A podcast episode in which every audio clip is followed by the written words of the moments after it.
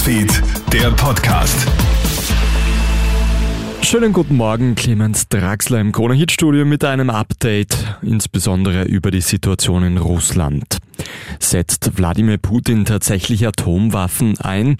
Die Teilmobilmachung in Russland sorgt im Westen für Nervosität. Putin will ja 300.000 frische Soldaten an die Front schicken.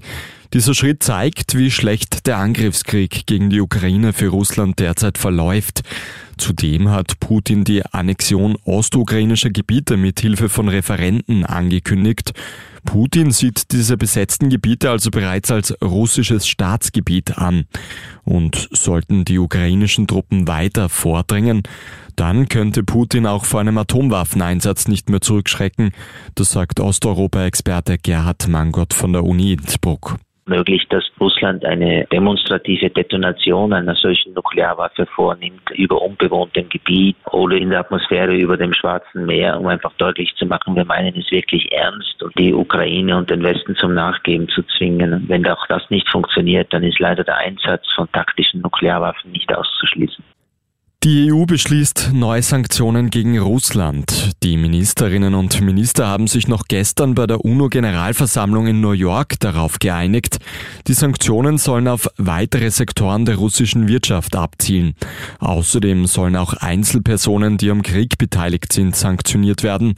Die EU will die Ukraine auch weiterhin mit Waffen zur Selbstverteidigung beliefern. Einen Boom gibt es jetzt bei Notheizungen. Holzöfen und auch Elektroheizungen sind momentan gefragt wie nie zuvor. Das sorgt aber auch für einige Probleme, denn Expertinnen und Experten befürchten, dass auf dem Boom ein Anstieg auf Haus- und Wohnungsbrände folgt. Die meisten Verlängerungskabel und Mehrfachstecker geben nämlich die benötigte Leistung nicht her, sagt Armin Kaltenegger vom Kuratorium für Verkehrssicherheit. Im günstigsten Fall schlägt die Sicherung durch und es geht gar nichts mehr. Im ungünstigeren Fall schlägt sie nicht durch und mein Mehrfachstecker verschmort. Die Folge ist ein Schwelbrand, Rauchgasentwicklung oder ein Vollbrand. In England gibt es künftig strenge Strafen für Fans. Zuschauerinnen und Zuschauer, die auf das Spielfeld laufen oder Pyrotechnik anzünden, werden mindestens ein Jahr aus den Stadien der Premier League ausgeschlossen. Im schlimmsten Fall steht sogar eine Gefängnisstrafe im Raum. Am Ende der letzten Saison hat es in England gleich mehrere Platzstürme gegeben. Das war's auch schon mit dem Update für heute früh. Ein weiteres hat dann mein Kollege Jeremy Fernandes am Nachmittag. Einen schönen Tag bis dahin.